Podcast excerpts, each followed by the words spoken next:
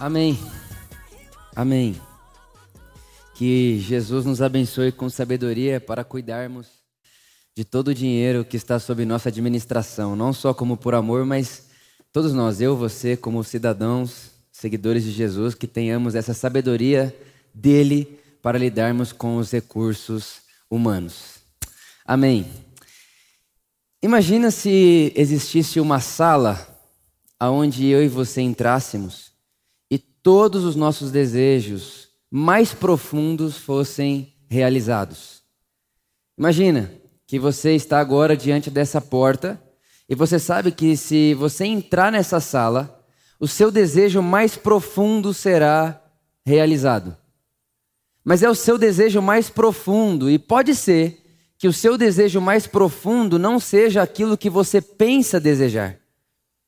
Existe um gap gigantesco daquilo que pensamos desejar para aquilo que de fato desejamos.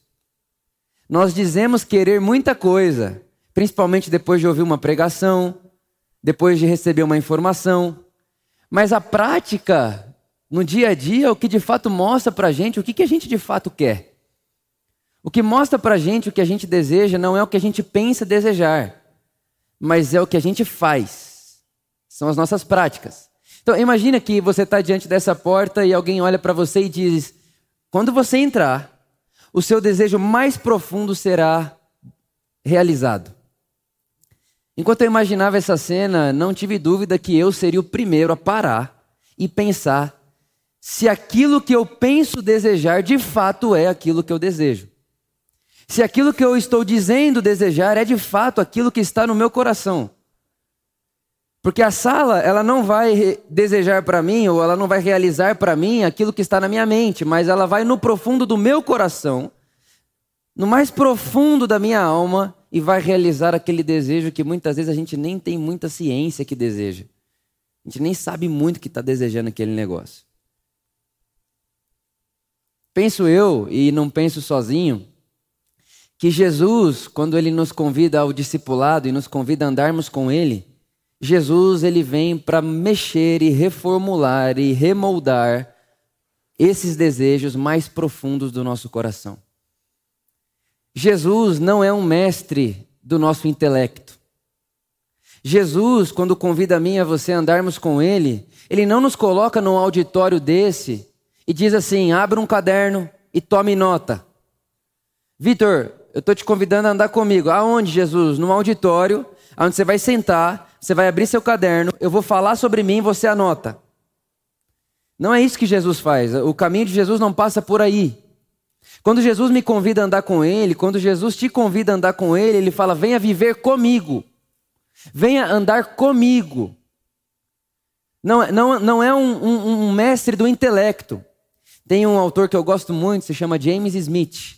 E ele diz que andar com Jesus é se matricular na escola do amor. Porque Jesus é o rabino que nos ensina a amar antes de conhecer. Jesus não quer que você conheça boas informações sobre ele, e Jesus não deseja que você saiba responder perguntas sobre ele. Mais do que isso, Jesus deseja que você o ame, que nós o amemos, porque ele nos ama. Esse é o desejo dele. E quando a gente vai andar com Jesus, a gente passa a andar com Jesus, Jesus ele começa a mexer com os nossos desejos, os nossos amores mais profundos. E como eu disse a vocês, o James Smith diz que é se matricular na escola do amor. E não é simplesmente se matricular na escola do amor para aprender a amar. Porque todo ser humano já ama. O ser humano não precisa de escola para aprender a amar. Porque todo ser humano ama. O que a gente precisa é aprender o que amar e como amar. Porque nós amamos. Toda pessoa que está aqui agora nesse auditório ou me ouvindo na sua casa, seja hoje, em fevereiro ou em qualquer momento do mundo, todas as pessoas amam. Todo mundo ama. Uns amam a Deus, outros amam a si mesmo, outros amam o dinheiro, outros amam o prazer. Todos amamos. Então Jesus não vem me ensinar a amar, Jesus vem me ensinar a reorganizar o, o alvo do meu amor. Como que eu posso colocar o meu amor, minha, o meu afeto? Como que eu posso direcionar o meu coração para algo que vala a pena? para algo que vale a pena amar. Esse é o caminho de Jesus. Por exemplo, essa semana eu fui assistir o meu time, o maior time do Brasil, claro, no estádio de futebol. Você pode ver, eu nem precisei falar que time eu torço, as pessoas sabem do que eu estou falando. E eu fui lá. E é muito interessante. Eu, eu gosto muito de ir no estádio de futebol, mas não vou toda hora. Mas eu gosto de ir. E quando eu estava lá em um momento, antes do jogo começar, eu estava olhando em volta. E sem dúvida, o estádio mais bonito do Brasil também. Nunca vi tanto mármore. Coisa mais linda, branca, preta, assim, um negócio sensacional. Enquanto eu olhava em volta assim via a ação das pessoas e como elas se posicionavam, era claro uma coisa: tinha pessoas ali que estavam ali para torcer para um time, mas tinha outras pessoas que não estavam no estádio de futebol, elas estavam num templo de adoração. Tinha pessoas ali que estavam torcendo para o time ganhar, mas tinha outras pessoas ali que estavam no seu culto. Porque era nitidamente um coração inclinado, como se dobra diante de um Deus. Porque o ser humano ama. Se não ama a Deus, vai amar nem que seja um time de futebol. A gente vai encontrar algo para canalizar o nosso amor, porque é impossível viver sem amar. Então Jesus vem ensinar para mim para você o que amar.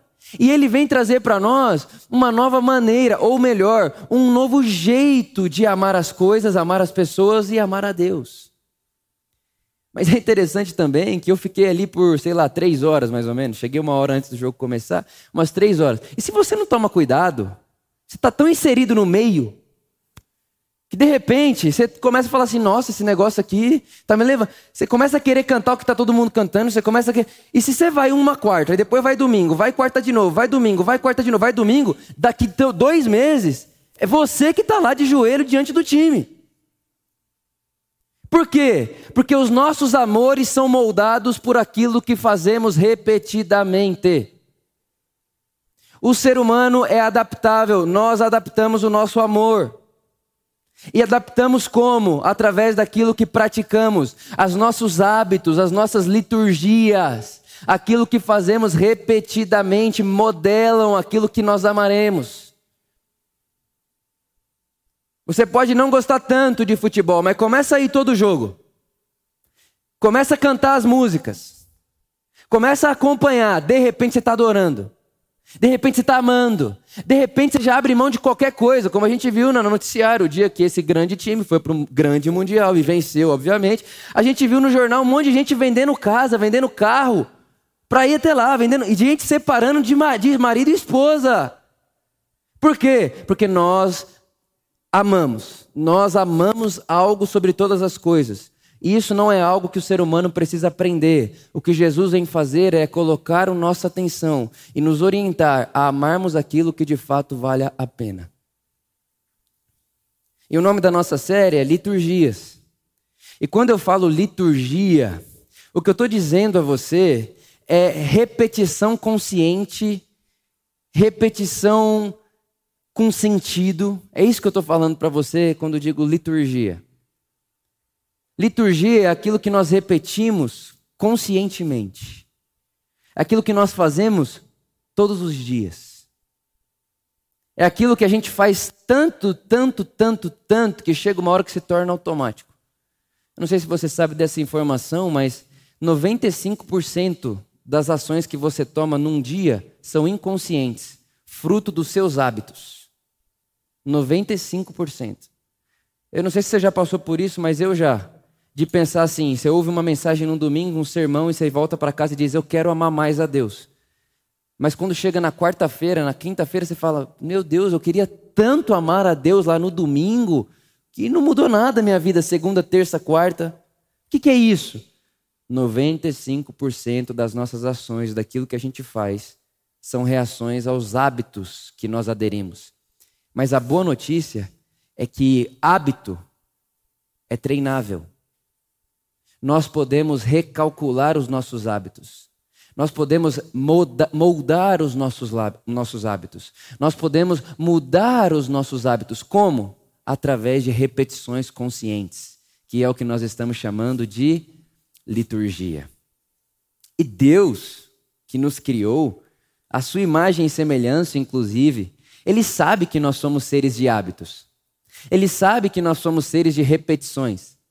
Para para imaginar o quanto de atividade do seu dia não é só uma repetição do que você fez ontem, anteontem, ante-anteontem. Nós somos seres de repetição.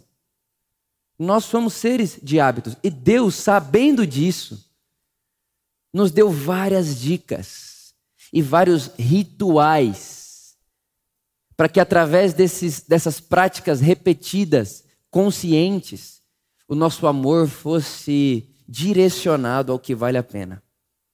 Então, por exemplo, hoje nós estamos diante de uma mesa de ceia.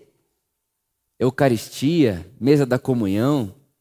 Nós estamos diante da ceia, que é uma liturgia que Jesus disse: olha, façam isso e façam em memória de mim. E façam isso constantemente, até que eu venha. Jesus está dizendo: faça isso repetidamente. Faça isso em memória de mim, um dia, outro dia. Outro... Fiquem fazendo isso, o, o... façam repetidamente, conscientes e repetidamente. Agora, se a gente não faz e não abraça um momento como esse, por exemplo, com a consciência, isso aqui só se torna algo automático. Todo primeiro domingo do mês a gente ceia.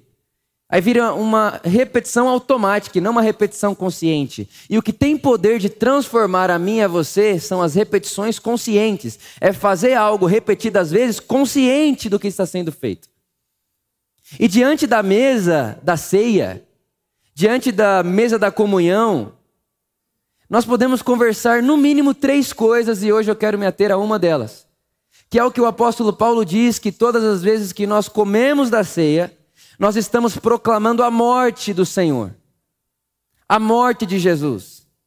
Então o que o Paulo está dizendo para nós é, Vitor, por amor, todas as vezes que vocês forem se aproximar da mesa da comunhão, todas as vezes que vocês forem se aproximar da Santa Ceia, lembrem que ao comer dela vocês estão proclamando a morte do Senhor. Agora, para a gente fazer isso consciente, a gente precisa saber o que é essa morte do Senhor. Porque se a ceia é um memorial, é uma prática repetida, consciente, é uma liturgia que molda o meu amor, eu preciso estar consciente do que ela significa, o que ela simboliza, o que ela me lembra. Jesus falou: façam isso em memória de mim, mas em memória do quê? Para quê? E o que essa ação, o que essa, o que esse rito, o que essa repetição vai gerar em mim? E para isso eu quero falar com você sobre aquilo que Jesus disse a respeito da sua própria morte. E o que Jesus diz a respeito da sua própria morte são três coisas. São três coisas. E o que ele vai dizer está lá em João, no capítulo 12. João, no capítulo 12, no versículo 31. Jesus diz o seguinte: Chegou a hora desse mundo ser julgado. Agora será expulso o príncipe desse mundo. Mas eu, quando for levantado, atrairei todos a mim. Jesus ele está dentro de um contexto falando a respeito da sua morte. É em João capítulo 12 que Jesus diz que para o grão de trigo crescer, ele precisa primeiro morrer. Então Jesus está falando que ele vai morrer. Ele está anunciando a sua morte. Ele está deixando claro que ele vai passar por esse lugar que o grão de trigo morre para que dê frutos. E aí ele vai dizer: e quando eu for entregue à morte, no mínimo três coisas irão acontecer. A primeira, o mundo será julgado. O mundo será julgado. E quando eu digo o mundo será julgado, eu não sei o que vem no seu coração, mas esse mundo que Jesus está falando aqui não são as pessoas. Esse mundo que o texto está dizendo é o sistema que o mundo se organiza, é a forma como o mundo se organiza. E qual é a forma que o mundo se organiza desde lá do pecado? Caim mata Abel, Gênesis capítulo 4, Caim mata Abel e depois de matar seu irmão Abel, ele se afasta do Éden e constrói uma cidade. E essa cidade, ela começa a ser construída numa lógica de assassinato, violência e poder. O mundo, e você não precisa ir muito longe para concordar comigo, e se você gosta de história, você vai abraçar essa, essa realidade, ou se já não tem isso dentro de você. O mundo foi construído dentro ou fundamentado em dois poderes: religião e política. Religião e política. Poder e sacrifício. E ambos matam. Tanto a religião baseada em sacrifício, quanto a política baseada no poder, eles matam. Jesus, quando Jesus está andando por aqui, vai ser entregue à, entregue à morte. Quem é que condena Jesus? Jesus é condenado em duas instâncias. A primeira, Caifás, religião. E quando Jesus é condenado por Caifás, Caifás diz: ele é blasfemo. Na religião, Jesus é condenado como quem blasfema. E não só na religião, mas Jesus também é condenado na política. Pilatos. E Pilatos chama Jesus do quê? De traidor. Então, quando Jesus aparece no mundo e vai ser entregue à morte, as duas, as duas instâncias, ou os dois fundamentos que regem e que organizam o nosso jeito de construir sociedade, que é religião e política, são julgados e declarados culpados. Jesus está reinvertendo a ordem. Jesus está condenando essa lógica de sacrifício e poder. Por exemplo, quando Jesus vai conversar com Pilatos, Pilatos olha para Jesus e diz: Você é ou não é o rei que você diz ser? Jesus fica em silêncio, não responde Pilatos. Aí sabe o que Pilatos faz? O que todo poderoso faz. Olha para Jesus e diz: Você não sabe que eu posso entregar você à morte se não me responder? Olha a lógica do poder. É mais ou menos o que aconteceu essa semana com Moisés. A gente convive num, num, num, país, num mundo onde existe o absurdo de alguém ser morto a paulada. Paulada. E as pessoas que estão em volta estão tá percebendo o que está acontecendo e ninguém faz nada. Pelo contrário, vai lá e ajuda. Que isso? Poder. E o poder faz o quê? O poder utilizado para o meu próprio bem mata o outro para manter o meu e para manter as minhas coisas. E a sociedade ela é construída assim desde sempre. É muito fácil a gente perceber isso. E não é só o poder que mata, não. Mas tem um outro poder que chama razão, que mata pessoas que não concordam com você. E que exclui o diferente. Matar não é só tirar a vida. Matar é tirar a dignidade. Matar é expor para fora. Matar é excluir. Matar é um monte de coisa. Então a religião baseada em sacrifício e a política baseada no poder, e quando eu falo política, não estou falando de Brasília somente, todos nós somos seres políticos. Políticas, relações baseadas em sacrifício e em violência, Jesus condena na cruz. Porque nós estamos falando do rei do mundo que se submete a ser entregue à morte.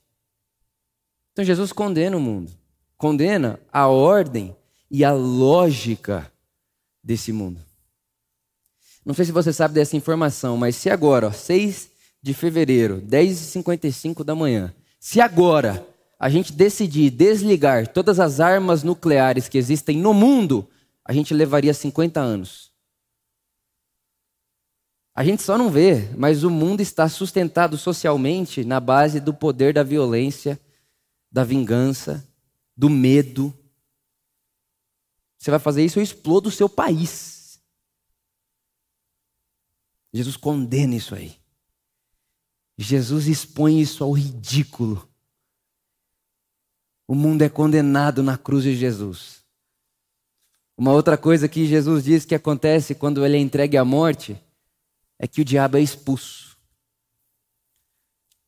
O diabo é demitido. Por quê? Porque qual que é o poder que tem o diabo? quando eu falo diabo aqui agora, não estou só a pessoa diabo. Não, esse, o poder, essa lógica diabista. O que, que, que, é essa lógica? O que, que é? O que, que o diabo tem para ter poder? Ele precisa que a gente saiba julgar o que é bem e o que é mal. Não é isso que ele fez lá no Gênesis? Porque se o Vitor aprende a julgar o que é bem e o que é mal, o Vitor vai culpar pessoas. E culpando pessoas, o Vitor se torna vingativo. O diabo trabalha na lógica da culpa, da vingança, da acusação. Então, quando Jesus está sendo crucificado, Deus encarnado no mundo, sendo crucificado, ao lado de dois ladrões, como o Tico orou aqui por nós, sendo cuspido, açoitado. Capítulo 52, verso 14 de Isaías diz que ele nem parecia um ser humano, de tão desfigurado que ele estava. Quando Jesus está na cruz, entregue à morte, nessas condições, ele diz: Pai, perdoa-os. Porque eles não sabem o que fazem. Ou seja, na cruz, o diabo é demitido. Por quê? Porque o Pai substitui a culpa e a vingança por um perdão amoroso. Na cruz, a culpa, a vingança, a, o acusador, o acusa, eh, ser um acusador e ser acusado são condenados na cruz. Ele demite essa lógica. Ele reorganiza e diz: não, não vivam na base da culpa e da acusação, da vingança. Na cruz, ele condena culpa e vingança e substitui culpa e vingança por amor e perdão. Perdoe. Perdoe. E perdoe radicalmente. Perdoe. Essa é a mesa que está dizendo isso para nós. Quando se aproximarem da mesa do Senhor, lembrem-se da sua morte. E na sua morte, Jesus quebra essa lógica, ele condena essa lógica de poder e sacrifício. Ele condena essa lógica de que quem pode mais manda mais e quem não, não, quem não obedece deve ser arrancado pela raiz. Ele condena essa lógica que diz para nós que culpar o outro e ser vingativo é o único jeito de a gente construir sociedade. Jesus ele começa a antecipar um novo mundo. Jesus ele começa a antecipar uma nova realidade de sociedade que diz não, nessa nova sociedade que se organiza em volta da cruz Nessa nova sociedade que se organiza em volta da mesa da comunhão, a culpa e a vingança são substituídas pelo amor e o perdão. Amar e perdoar, e não culpar e se vingar. E a terceira coisa que Jesus diz que acontece quando ele pula na morte, quando ele se entrega à morte, é que ele atrai todas as pessoas para ele.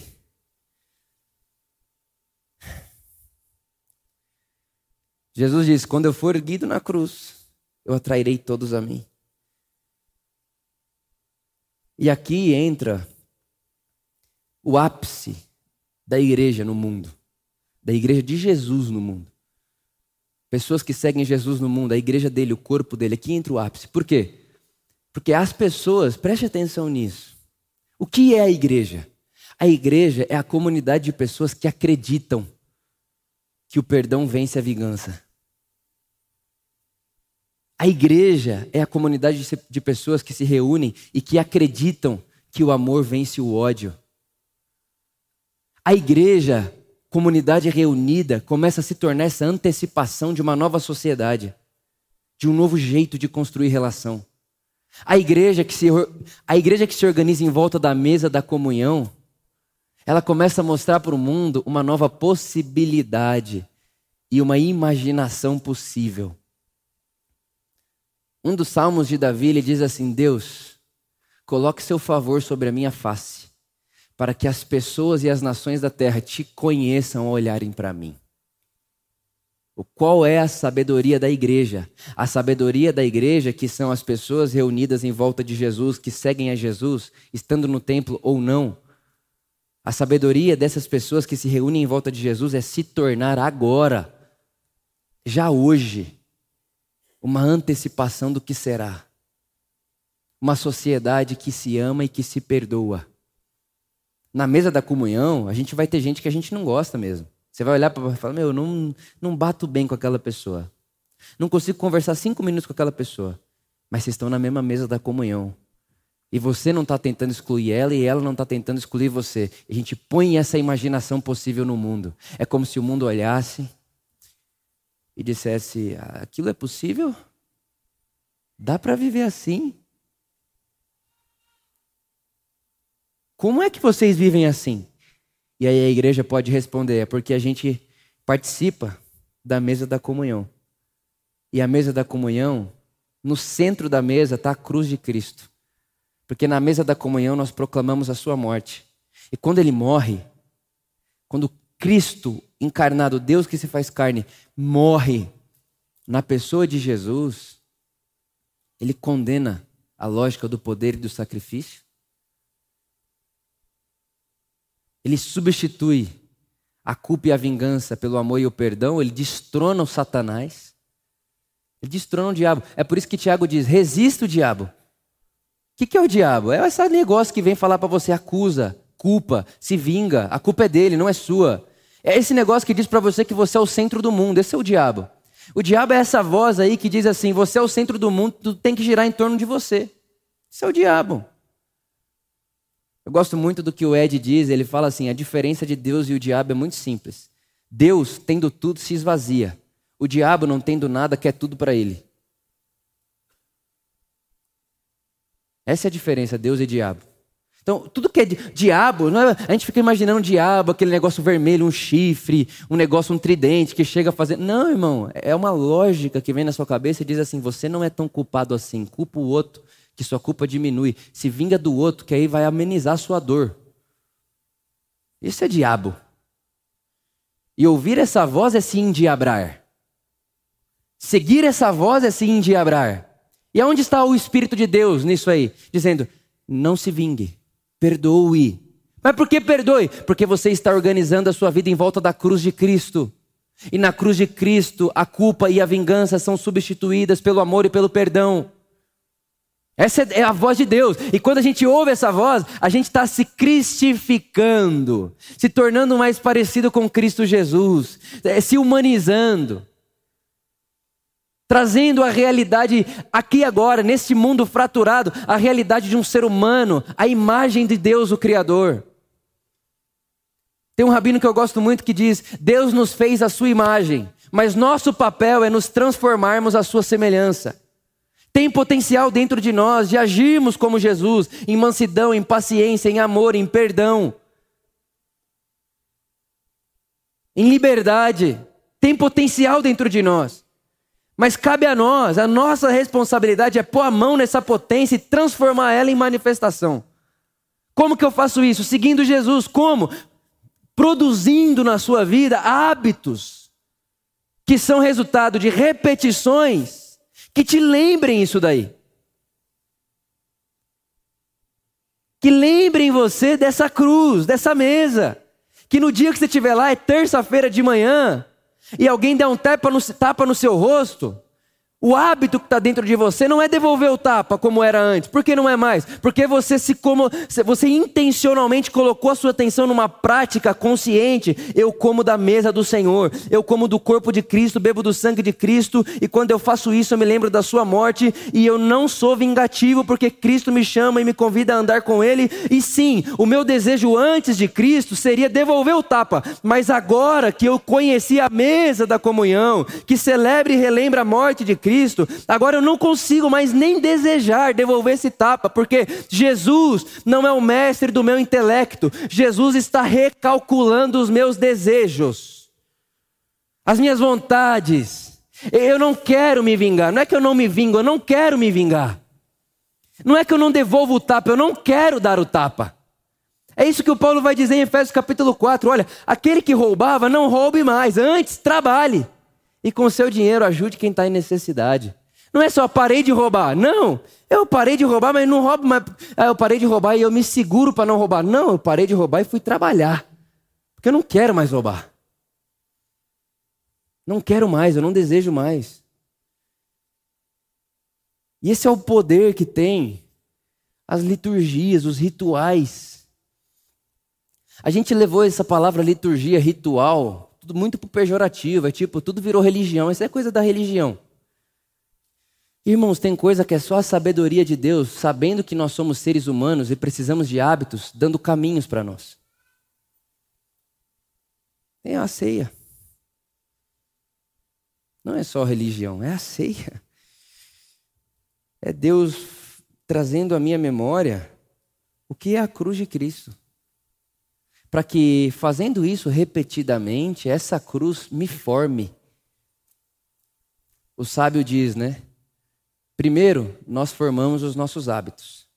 Depois, os nossos hábitos nos formam, porque eles serão 95% das nossas ações. Meu convite para você, o meu convite para nós nessa série, é que nós nos engajemos em novas repetições conscientes para que nós mudemos os nossos hábitos e assim mudemos os 95% das nossas ações e reações que nós tomamos sem perceber. Para que aquilo que a gente diz desejar seja de fato aquilo que o nosso coração deseja. E a ceia é um primeiro convite para isso. A ceia é um primeiro lembrete disso. Vitor, faça isso até que eu volte. Jesus, mas por que fazer até você voltar? Porque toda vez que você sentar lá, lá você vai lembrar do que eu fiz. E toda vez que você lembra disso, isso começa a formar você. Da mesma forma que se você vai no jogo lá do, do time, quarta domingo, quarta domingo, quarta domingo, você se torna aquilo lá, Vitor, participe da minha mesa. Em volta da lógica do Evangelho, no centro da cruz de Cristo. E isso vai formar você. E de repente, você vai receber dentro de você, Vitor, aquilo que Aristóteles chamava de segunda natureza, que é uma virtude. Que agora você não quer mais, de forma nenhuma, o mal para quem te desejou mal, e você não quer mais culpar quem te fez mal. Agora o seu desejo é outro. Por quê? Porque através da prática e da repetição, você moldou uma segunda natureza em você. Você pegou esse potencial, que é o Cristo em você, e transformou esse potencial em manifestação. Aí o meu sonho, irmãos, para mim, para você, é que dia que nós estivermos diante daquela porta dos nossos desejos e alguém disser para você assim: se você entrar o seu desejo mais profundo será realizado, você entre para dentro na hora, porque você sabe que ao passar da porta, tudo que você será depois da porta é uma pessoa como Jesus. É uma pessoa à semelhança de Jesus. Porque é o seu, o meu, o nosso mais profundo desejo. E quem foi que gerou isso em nós? Deus. Se Deus, irmão, se fosse responsabilidade de Deus gerar em nós esse desejo, todo mundo aqui desejaria a mesma coisa, porque o desejo de Deus para todos nós é esse: que sejamos seres humanos à semelhança de Jesus. Mas não é Deus que tem a responsabilidade de moldar os nossos amores, ele aponta um caminho. E são as nossas escolhas diárias, aquilo que fazemos repetidas vezes, que estão moldando e direcionando o nosso amor e o nosso afeto. Por isso, hoje, nessa mesa tão bonita que Deus preparou para nós, na pessoa do filho dele, eu queria lembrar você tudo isso. E ler para você a leitura de Paulo a respeito da morte de Jesus. Ele diz assim: Quando vocês estavam mortos, em pecados e na incircuncisão da carne. Deus os vivificou na cruz de Cristo. Ele nos perdoou de todas as nossas transgressões e cancelou o escrito de dívida que consistia em ordenanças e que nos era contrária. Ele a removeu, pregando-a na cruz. E, presta atenção nisso, tendo despojados os poderes e autoridades, ou seja, os potestades, essa lógica, a potestade da vingança, a potestade do poder, a potestade da violência, que faz. Irmão, o que, que você acha que é? O que, que você acha que é um ser humano matar um outro ser humano na paulada? Não é humano aquilo, é desumano completamente. Isso aqui é o que o Paulo está dizendo, é potestade isso aí. Isso é uma lógica. O que ele fez? Despojou. O que é despojar? Tirar a roupa. Esses poderes, essas autoridades. E fez dele um espetáculo público, triunfando sobre eles na cruz. Presta atenção nisso. O Paulo está usando aqui a linguagem da época. Na época, quando Roma conquistava um novo território, o que, que eles faziam? Eles pegavam, os soldados romanos pegavam os líderes desse novo território, despojavam, ou seja, deixavam eles nu, pelado, e voltavam para Roma nas suas carroças, com esse pessoal aí, os líderes, os generais desse outro território, amarrado lá atrás, pelado, passando vergonha no meio de Roma. Paulo está falando, vocês já assistiram, porque vocês estão vivendo aí, vocês já assistiram o que acontece com os líderes de outro território quando Roma toma o poder. Eles são dispostos, ficam desnudados, né? Eles tiram a roupa dele e fazem eles como um espetáculo público. Por quê? Porque Roma triunfou. E quando Roma triunfa, os líderes que foram derrotados vão ser expostos. E aí Paulo está falando: o que acontece na cruz é isso. Na cruz, Jesus desnudou todos esses poderes.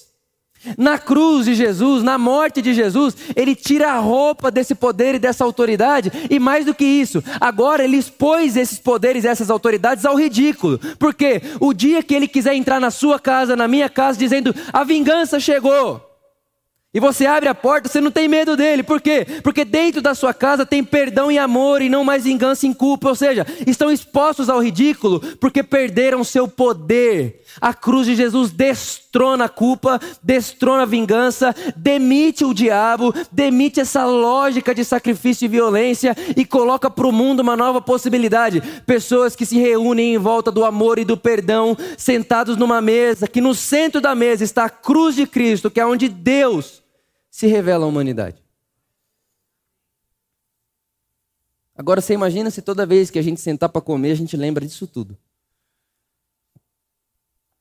Isso vai nos formando. Deus está me formando. Através de práticas litúrgicas, práticas conscientes. Por isso, meu irmão, minha irmã, eu queria convidar você agora a ceiar com esse coração. E não só ceiar hoje, aqui agora, mas é na sua casa, na sua vida. Como você pode transformar isso aqui num ritual, no sentido prática consciente da palavra, que aonde você está, aonde você vai, você consegue ter repetição com isso aqui. Repetir essa lógica, repetir essa memória da cruz trazer à sua memória aquilo que pode te transformar e me transformar. Lembrem-se disso. Nós, seres humanos, somos seres de hábitos. 95% daquilo que fazemos são hábitos inconscientes que foram construídos através de repetições que nós tivemos. Então, se você quer mudar os seus hábitos, comece mudando as suas repetições, estabelecendo liturgias, repetições conscientes na sua vida que direcionem o seu amor a Deus. Porque esse é o desejo dele, que nós amemos a Ele de todo o nosso coração, de toda a nossa alma, de todo o nosso entendimento. Ontem, enquanto eu estava indo, estava indo até um lugar que eu ia fazer um, um treino de bike, eu estava pensando sobre esses últimos anos. Mais especificamente, os dois últimos anos foram, sem dúvida nenhuma, os anos que eu mais estudei na minha vida, estudar de ler, de conhecimento mesmo. E eu lembro que eu falava, Jesus, eu quero te conhecer, e abria livro, abria livro, abria livro. E enquanto eu estava no carro pensando nisso, foi como se o Espírito Santo soprasse essa inspiração dentro do meu coração. E antes de falar, eu comecei a chorar. Porque a inspiração era o seguinte: Jesus, eu não quero dizer mais, eu quero te conhecer. Eu quero te conhecer, mas não prioritariamente. Eu quero te amar. Porque o meu conhecimento de você precisa seguir o meu amor a você. Porque eu não quero achar que te amo com o meu pensamento, com aquilo que eu sei. Mas se eu entrar na sala dos desejos, o meu coração diz outra coisa. Eu quero alinhar aquilo que eu acredito desejar com aquilo que eu de fato acredito. Porque as saídas meu, da nossa vida, as decisões nosso, da nossa vida, não estão aqui, estão no coração. E eu comecei no carro sozinho, sem som, a cantar a música de um amigo meu muito antiga, que eu ouvia com ele, ouvia ele cantando na casa dele diversas e diversas vezes, onde ele diz: Me faz te amar mais. Me faz te amar mais. Me faz te amar mais. Estou fascinado. E eu não me lembrava que na música, a próxima parte da música é Escute minhas lágrimas, dizendo: Eu te amo E enquanto eu chorava, eu só conseguia pensar nisso. Jesus, escute minhas lágrimas, dizendo eu te amo. E eu quero te amar mais. E era como se, de bate-pronto, a resposta era: Vitor, continue atrás de práticas conscientes repetidas que façam e, e cravem dentro de você o seu amor por Deus. Por isso eu levo muito a sério as minhas práticas devocionais. Aquilo que eu ouço, aquilo que eu vejo, aquilo que eu escuto, aquilo que eu paro para ver. Porque tudo está nos formando. Eu oro para que durante essa série, eu não sei quanto tempo ela vai durar. De verdade, eu não sei. Eu, eu sei umas oito próximas mensagens, no mínimo. Mas provavelmente vai aparecer outras. Mas eu oro para que nesse tempo de série, liturgia, nós aprendamos a repetir consciente, para que geremos novos hábitos, porque os nossos hábitos é o GPS do nosso amor. E como disse o nosso irmão Agostinho, para onde eu vou é o meu amor que me leva. Não é o meu pensamento que me leva para onde eu vou, não é o que eu acho, o que eu desejo que me leva para onde eu vou. Quem me leva para onde eu estou indo é o meu amor. Então, quem sabe, pode ser que aquilo que achamos desejar não é o que de fato desejamos. E o jeito de nós diminuirmos essa distância é com práticas repetidas conscientes que nos lembrem o que somos e o que devemos ser. E a mesa da ceia é uma dessas realidades em um desses momentos.